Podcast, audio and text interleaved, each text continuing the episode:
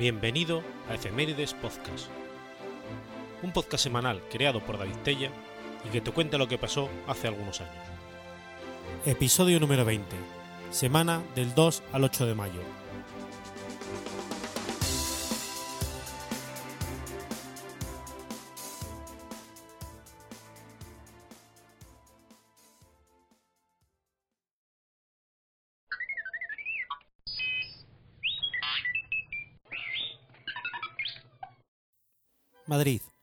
Lunes 2 de mayo de 1808. Se produce el levantamiento en contra de Napoleón Bonaparte. El levantamiento del 2 de mayo es el nombre por el que se conocen los hechos acontecidos en aquel mayo en Madrid, producidos por la protesta popular ante la situación de incertidumbre política derivada tras el motín de Aranjuez. Posteriormente, a que se reprimiera la protesta por las fuerzas napoleónicas presentes en la ciudad, por todo el país se extendió una ola de proclamas de indignación y llamamientos públicos a la insurrección armada, que desembocarían en la Guerra de la Independencia Española. Tras firmar el Tratado de Fontainebleau el 27 de octubre de 1807 y la consiguiente entrada en España de las tropas aliadas francesas de camino hacia Portugal, y los sucesos del motín de Aranjuez del 17 de marzo de 1808, Madrid fue ocupada por las tropas del general Murat el 23 de marzo.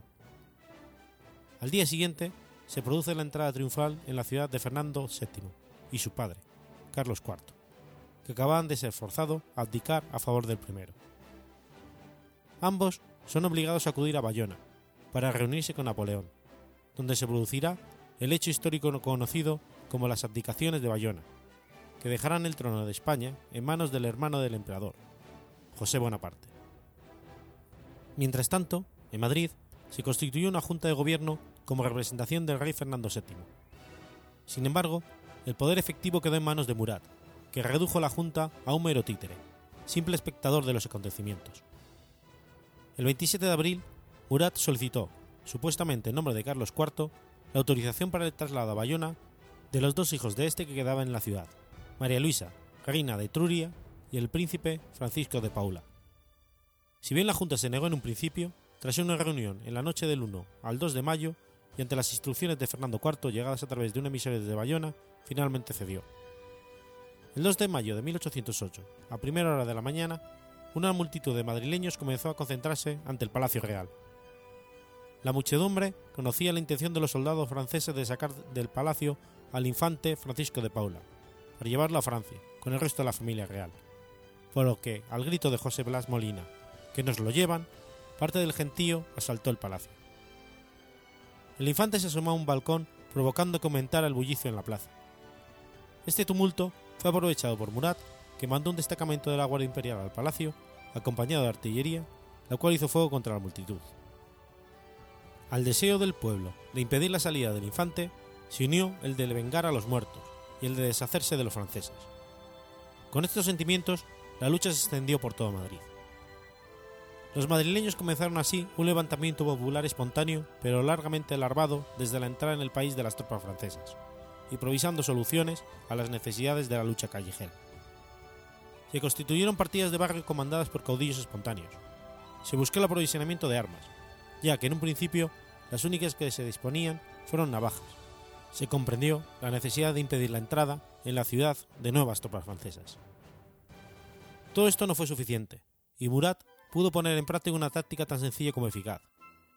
Cuando los madrileños quisieron hacerse con las puertas de la cerca de la ciudad para impedir la llegada de las tropas francesas acantonadas en las afueras, el grueso de la tropa de Murat, unos 30.000 hombres, ya habían penetrado, haciendo un movimiento concéntrico para dirigirse hacia el centro.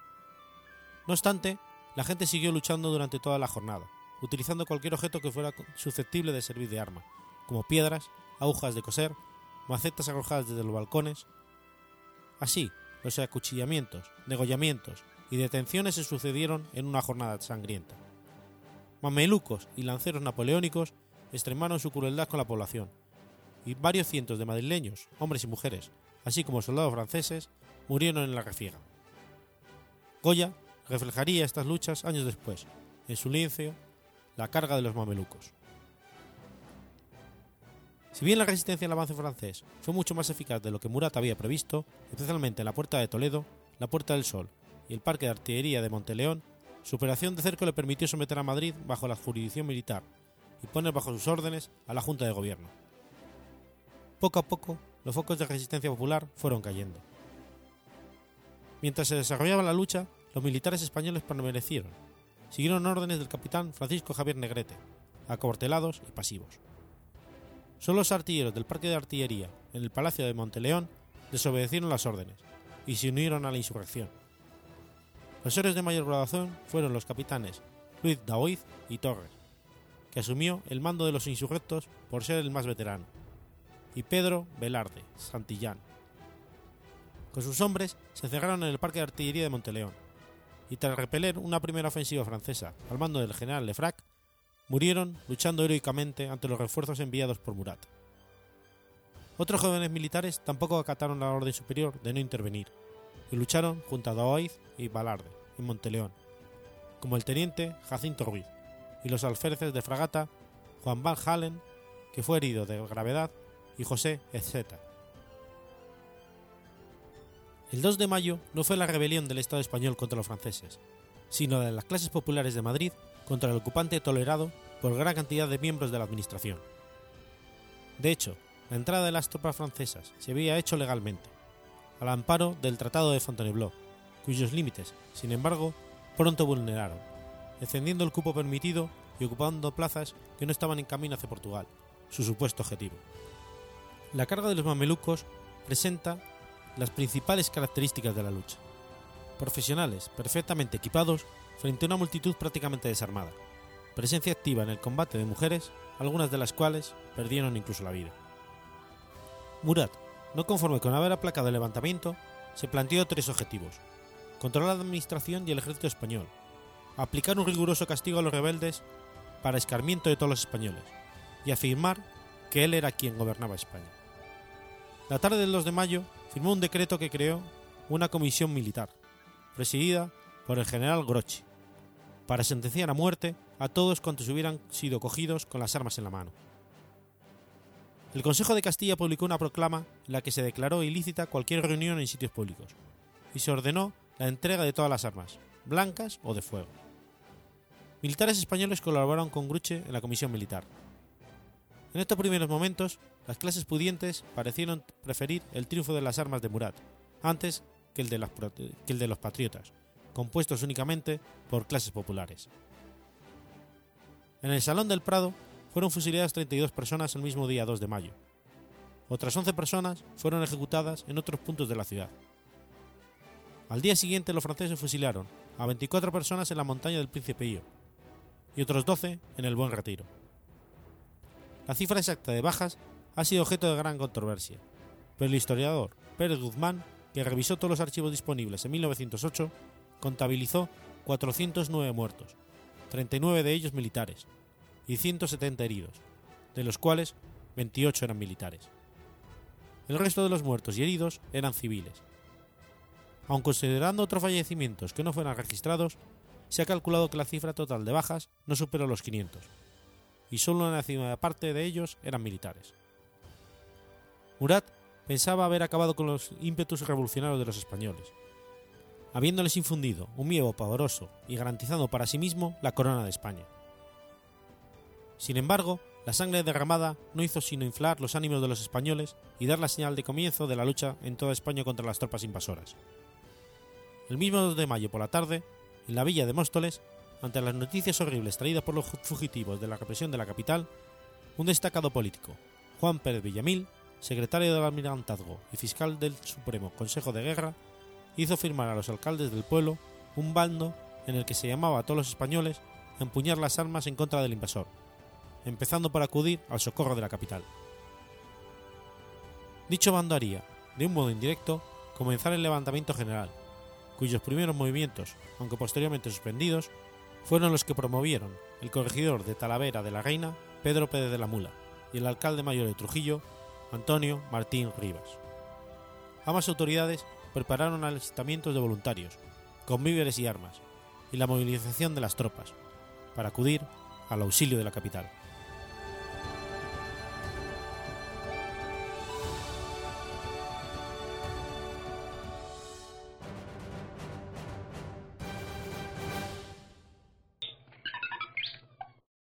3 de mayo de 1909. Paul Ehrlich anuncia su medicamento contra la sífilis. Paul Ehrlich nació en Silesia el 14 de marzo de 1854. Fue un eminente médico y bacteriólogo alemán, ganador del Premio Nobel de Medicina en 1908. Estudió en la Universidad de Breslavia y más tarde en la de Estrasburgo, Friburgo de Brisgovia y Leipzig, donde acabó sus estudios, doctorándose en 1878, con una tesis sobre la teoría y práctica de la tinción histológica. A él se debe la demostración de la existencia de la barrera hematoencefálica al tintar con anilina la sangre de un ratón y demostrar que esta sustancia no tintaba el cerebro. Comenzó a trabajar de ayudante en la clínica de la Universidad de Berlín, siendo nombrado profesor auxiliar de la misma en 1889 y al año siguiente catedrático de medicina interna. Fue director del Hospital de la Caridad, en Berlín, donde impulsó el campo de la hematología, desarrollando métodos para la detección y diferenciación de las, diversas enfermedades de la sangre. En 1896 fue nombrado director del Real Instituto Prusiano de Investigaciones y Ensayos de Sueros, donde desarrolló diversos métodos de tinción de los tejidos con anilina para estudiar las reacciones microquímicas de las toxinas. Una de sus mayores innovaciones consistió en el uso de diferentes tintes, azules de metileno y de endefenol, como tintes selectivos para diferentes tipos de células.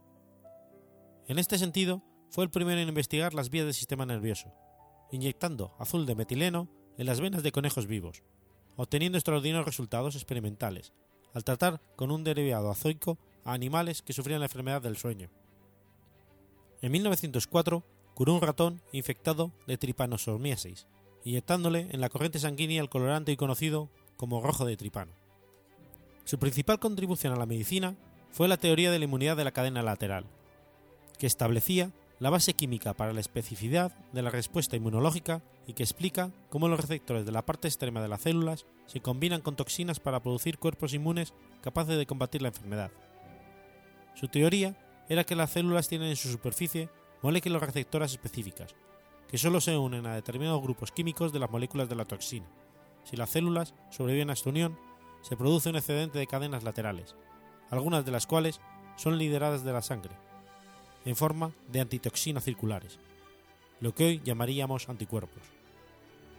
También hizo importantes aportaciones en el campo de la quimioterapia, que incluyeron el descubrimiento del 606, por ser fruto de los 606 experimentos, la que él mismo llamó bala mágica, o salvarsan, un preparado de arsénico orgánico empleada en el tratamiento de la sífilis y la fiebre recurrente, y también del neosalvarsan, este fue conocido durante mucho tiempo como Henry 914, por tratarse del 914avo compuesto preparado por Henry y su ayudante para combatir estas enfermedades. Ehrlich llamaba balas mágicas a estos preparados, ya que eran sus primeros compuestos sintetizados que se usaban en la curación de las enfermedades infecciosas, causadas por protozoos y bacterias. En 1908 compartió el Premio Nobel de, Fisiología y Medicina con el bacteriólogo ruso Ilya Mechnikov, en reconocimiento al trabajo de ambos en terreno de la química inmunológica.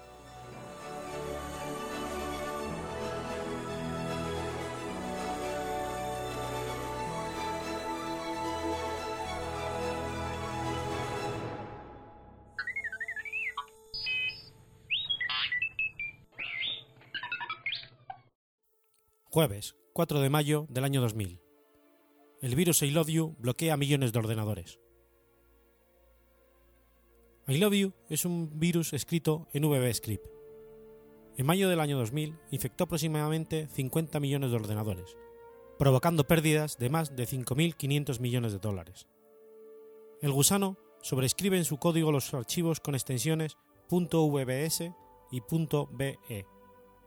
Elimina los archivos con extensiones .js, .jse .css, .vsh, .sct y .hta, y crea otros con el mismo nombre y extensión, .vps, con el que introduce su código. También localiza los archivos con extensiones .jpg, .jpeg, .mp3 y .mp2. los elimina y crea otros donde el nuevo nombre está formado por el nombre y la extensión anterior más VBS como extensión real. El virus llega al usuario con un nuevo mail, que tiene como asunto I love you. Incluye un fichero llamado love letter for you.txt.vbs. Cuando este virus se ejecuta, crea varias copias de sí mismo en el disco duro, con los siguientes nombres: mskernel32.vbs en el directorio del sistema de Windows, win32dll.vbs en el directorio de instalación de Windows y loveletterbookforyou.txt.vbs en el directorio sistema de Windows. Tras ello, el virus crea varias entradas en el registro de configuración de Windows. El virus comprueba en el directorio System de Windows la existencia del fichero FAT32.exe. Si lo encuentra, genera un número aleatorio entre 1 y 5, y dependiendo del número que resulte, crea la entrada de registro hkcu barra software barra Microsoft barra Internet Explorer barra main barra start, a la que le asigna un valor para bajarse el fichero winbugsfx.exe. Al realizar esta operación, el virus genera en el directorio sistema de Windows el fichero loveletterforyou.htm que será el que posteriormente envíe por IRC. Después, el gusano se envía a todas las direcciones que encuentra en el libro de direcciones de Outlook. Cuando ya se ha enviado por correo, el virus realiza un efecto destructivo. En concreto, busca en el pad del disco duro y en él todas las unidades de red de archivos con extensión VBS, VBE, JS, JSE, CSS, VSH, SCT y HTA. Cuando los encuentra, los escribe con su código, modifica su tamaño y les cambia la extensión a VBS, lo que conlleva la pérdida de toda la información contenida en los archivos. Si los archivos que encuentra poseen extensión JPG o JPEG, también los escribe, cambia su tamaño y les añade al final la extensión VBS, quedando como jpg.vbs o jpeg.vbs. Si encuentra un fichero con extensión MP3 o MP2, genera una copia de sí mismo con el nombre del archivo encontrado y añade, y añade la extensión VBS, ocultando los ficheros originales. El virus también comprueba si el directorio en el que se está realizando la búsqueda se encuentra alguno de los siguientes ficheros: mirc32.exe, mlink32.exe, mirc.ini, script.ini o mirc.help. Si los encuentra, crea el fichero script.ini, que será el encargado de mandar por IRC el fichero loveletterforyou.html a todo aquel que se conecte al mismo canal que él. El Parlamento británico fue una de las tantas instituciones afectadas por I Love. Comenzó en Filipinas y le bastó un solo día para propagarse por todo el mundo, infectando en Hong Kong, Europa y luego en los Estados Unidos. Cinco días más tarde se reconocían 18 mutaciones del virus, al, multiplicarse explosivamente, este gusano condujo a Internet al colapso. El día 8 de mayo, Leonel Ramones, un empleado bancario de 27 años, fue detenido en Manila por la Oficina Nacional de Investigaciones de la Policía de Filipinas y acusado preliminarmente de vulnerar la ley normativa sobre instrumentos de acceso, cuyo principal objeto es proteger las contraseñas por las tarjetas de crédito. Sin embargo, fue liberado al día siguiente por orden de la justicia filipina, al carecer de pruebas suficientes para mantenerlo bajo custodia. La acusación se había fundamentado en una queja de un proveedor de servicios de Internet de que el virus se había originado en el departamento en que Ramones compartía con su compañera, Irene de Guzmán, y el hermano de esta, Onel de Guzmán. Todos ellos habían estudiado en el Colegio de Computación AMA de Manila. Tres días más tarde, el 11 de mayo, el virus estaba muy expandido por todas las PCs y la situación se estaba saliendo de control. Onel de Guzmán se presentó con su abogado en conferencia de prensa para reconocer que pudo haber transmitido el virus accidentalmente. Tomando como base los programas encontrados en el departamento de Guzmán y Ramones por la policía, se dijo en un primer momento que el virus había sido elaborado por un grupo de estudiantes del Colegio de Computación AMA, denominado Gramschov, grupo al cual pertenecía Guzmán. Sin embargo, este luego confesaría que había creado el virus por sí solo, y correspondía a la aplicación de su tesis, una guía sobre cómo robar códigos secretos a través de Internet, o cómo introducirse en un ordenador ajeno y tomar su control. pese a que en un principio la Oficina Nacional de Investigaciones imputó cargos a Guzmán, tomando como base la Ley de Normativa sobre Instrumentos de Acceso, el 21 de agosto la justicia de Filipinas los desestimó todos, puesto que esta ley no se aplicaba a la intrusión en las computadoras. De hecho, en ese momento Filipinas carecía de leyes sobre delitos informáticos, y por lo mismo a Guzmán se le retiraron todos los cargos. El virus se propagó rápidamente por todo el mundo. El 13 de mayo del 2000 se habían reportado 50 millones de infecciones alrededor del globo, cifra que representaba el 10% total de las computadoras con conexión a Internet en esa época. El virus atacó al Pentágono, la CIA, el Parlamento británico y las grandes empresas. En España, por ejemplo, el 80% de las empresas sufrieron el ataque del virus. Por otra parte, este hecho dejó en manifiesto en Filipinas la necesidad de contar con una legislación regulativa en la actividad de Internet. Por lo mismo, el 14 de junio del 2000 se dictó la Ley número 8792, que actualmente, en su sección 33, sanciona la introducción de virus a ordenadores y otros con el objeto de dañar mensajes de datos y documentos electrónicos. Con todo, no pudo ser aplicada en contra de Onel de Guzmán, puesto que el hecho tipificado, la liberación del virus, había sido ejecutado antes de la entrada en vigor de esta ley penal.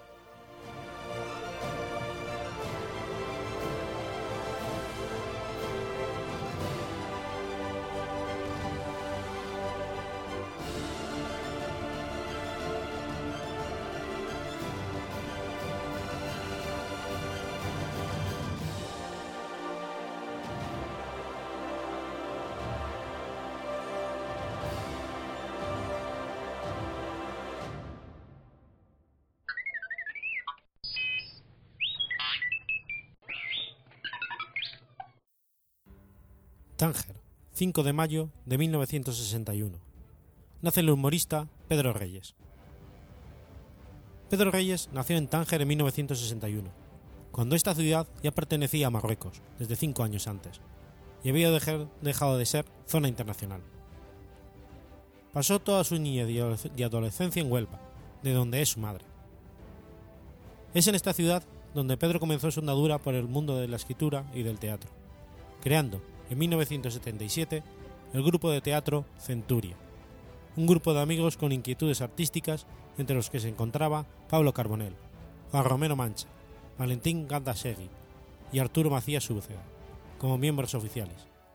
Aunque, debido a la singularidad de esta formación teatral, otros muchos quisieron formar parte de aquella aventura, y así podríamos citar a Manolo Gandasegui, Azcona, Nacerio Segui, etc.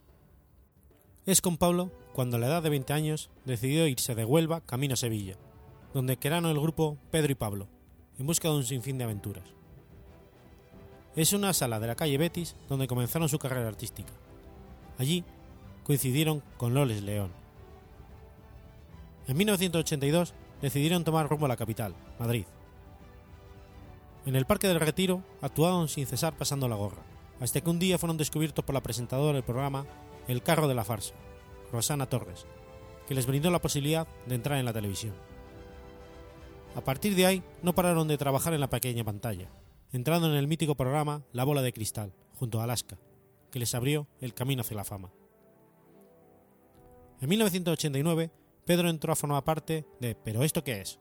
como presentador, junto a Beatriz Santana y Luis Merlo, donde presentó a artistas como Paul McCartney, Liza Minnelli, Phil Collins Rafael o Rocío Jurado.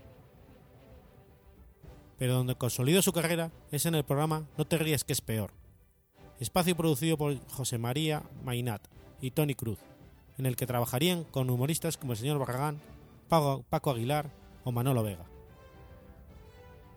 Pedro Reyes escribió y dirigió, dirigió en diferentes formatos para televisión y cine. Llevó a cabo el cortometraje El Niño Pollo, estrenado en la Gran Vía de Madrid y emitido en la sesión golfa de los cines Renoir durante tres semanas. Fue vendido a cinco países y emitido en el Canal Plus. En el 2013 estrenaron las obras de teatro Las Hermanas Wachowski y Sapore de Amore, escritas y dirigidas ambas por él mismo. También estaba preparando un largometraje. El actor falleció repentinamente a causa de un infarto el 25 de marzo del 2015, a la edad de 53 años en su domicilio de Masarrojos, pedanía de Valencia, donde residía junto a su pareja, mientras se encontraba durmiendo.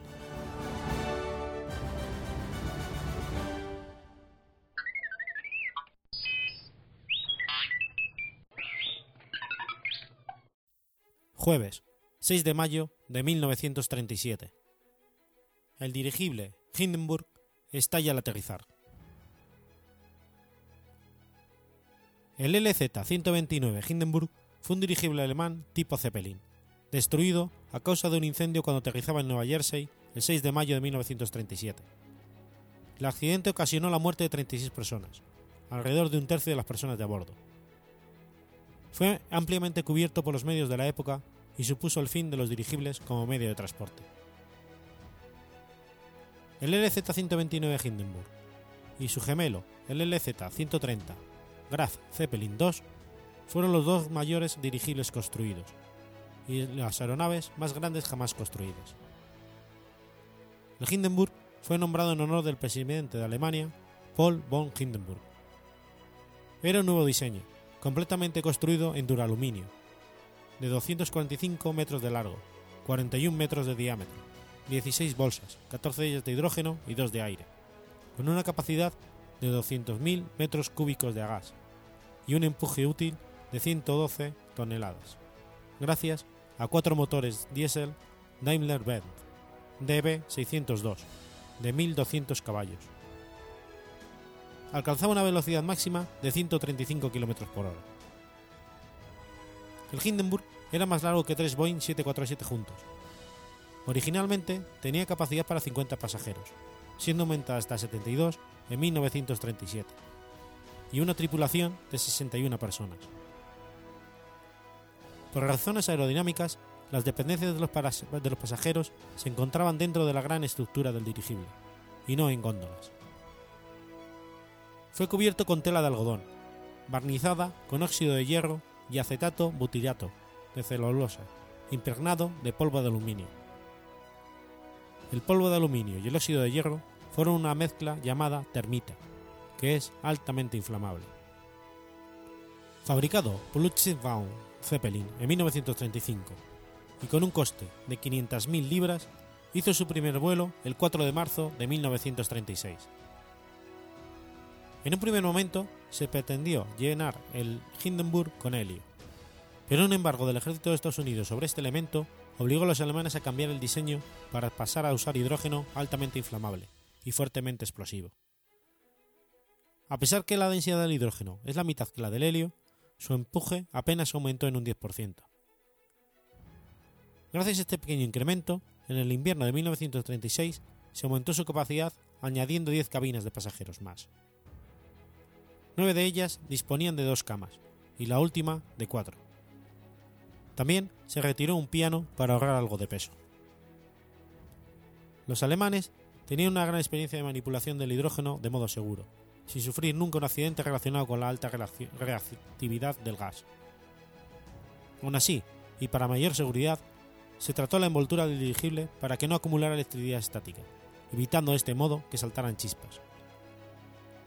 Los ingenieros alemanes tenían tanta confianza en su capacidad para manejar hidrógeno con seguridad que incluyeron en el Hindenburg una sala para fumadores.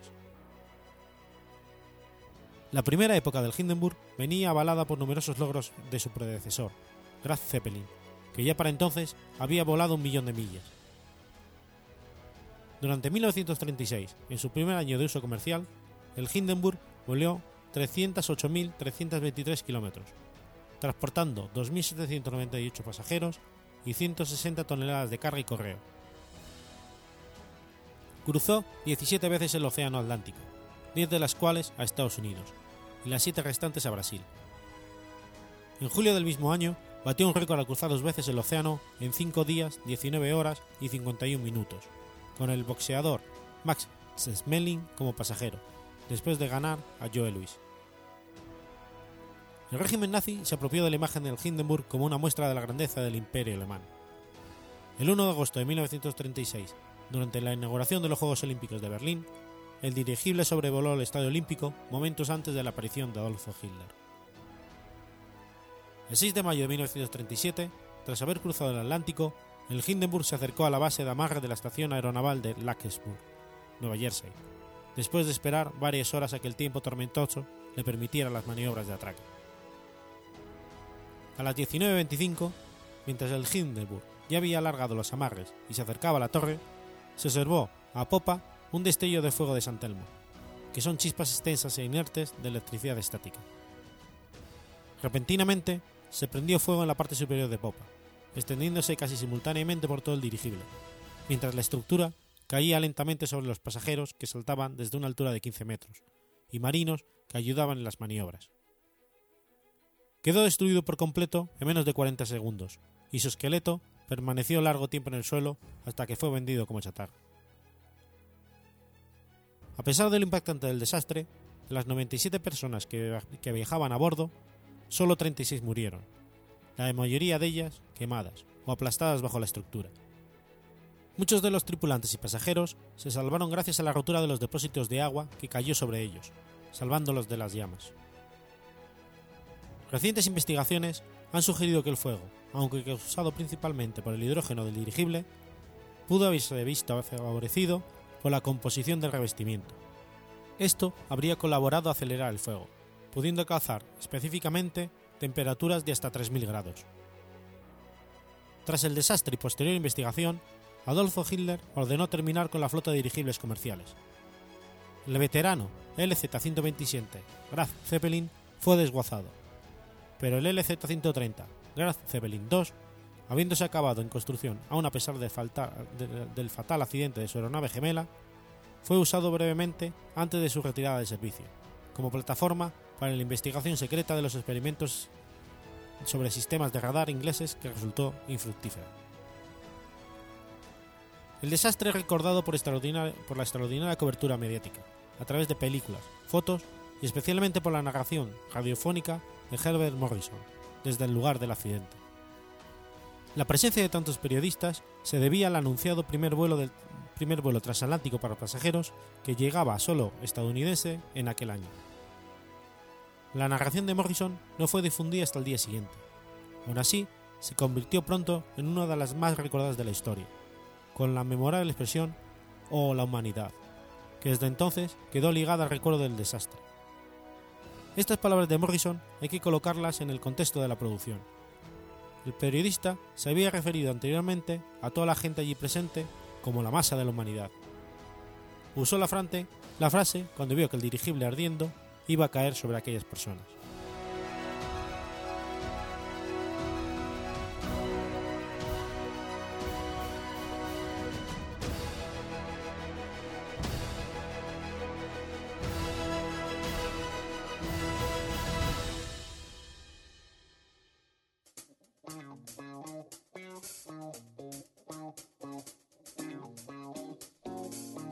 ¿Conoces la Asociación de Escuchas de Podcasting?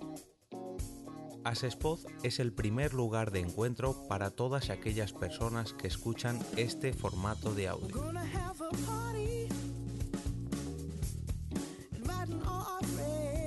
Compartimos, comentamos y escuchamos una gran cantidad de podcasts, pero seguro que no los conocemos todos.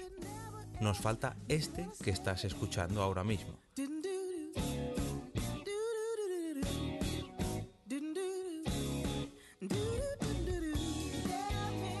Queremos que tú, oyente de este podcast, formes parte de todo esto. Asociate gratis en nuestra web, asespod.org. Búscanos en las redes sociales, Twitter, Facebook y Google ⁇ Recuerda, asespod.org.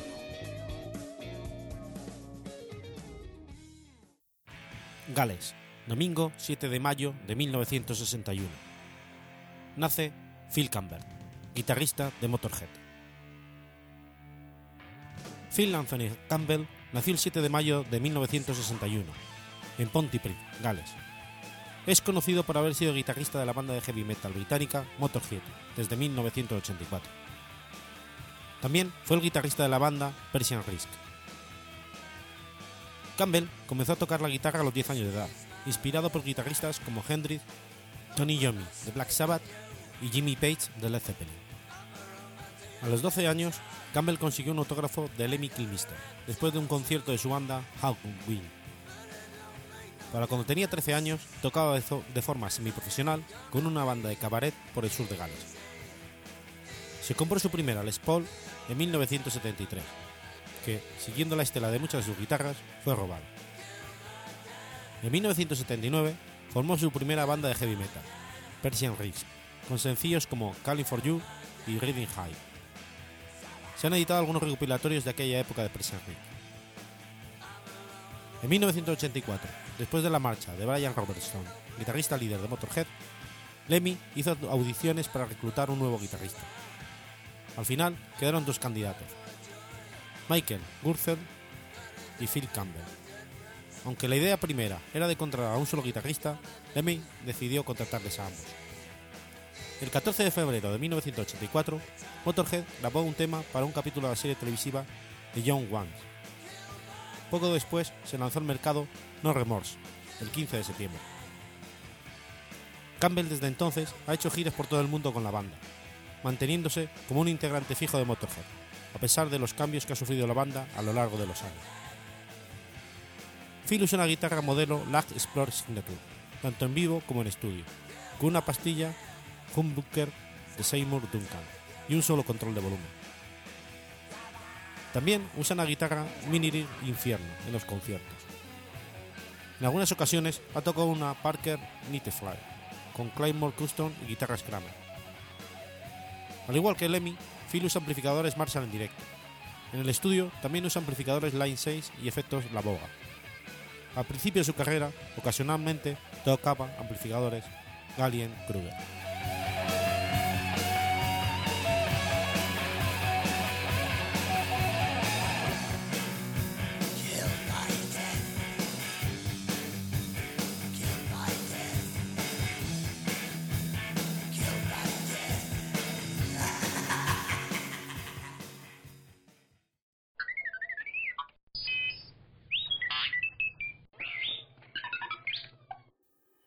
San Sebastián, domingo 8 de mayo de 1927.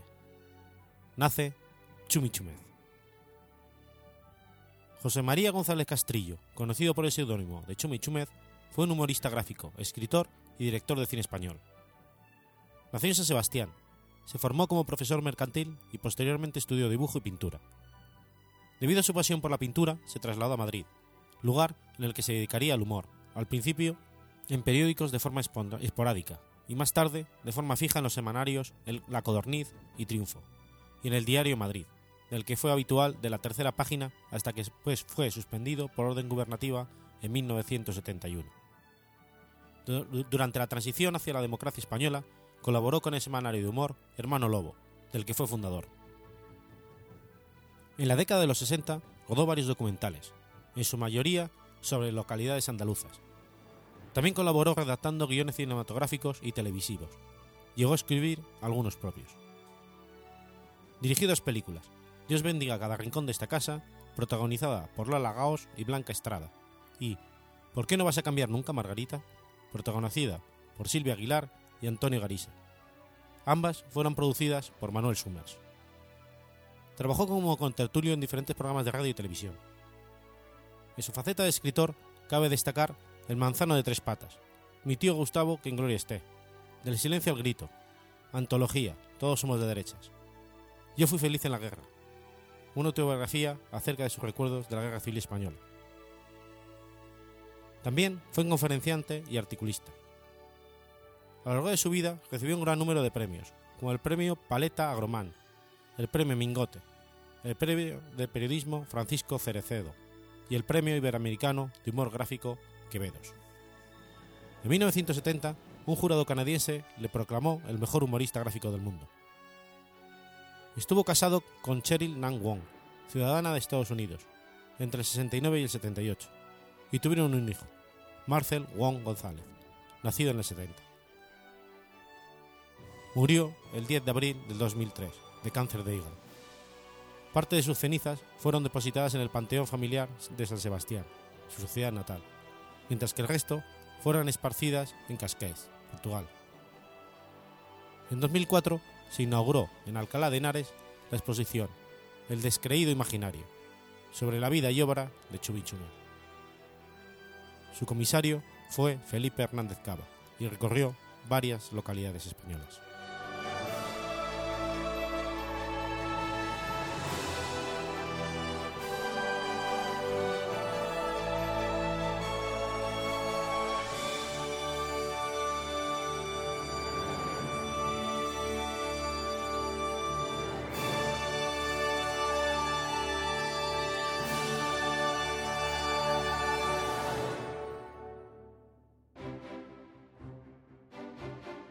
Has escuchado Efemérides Podcast.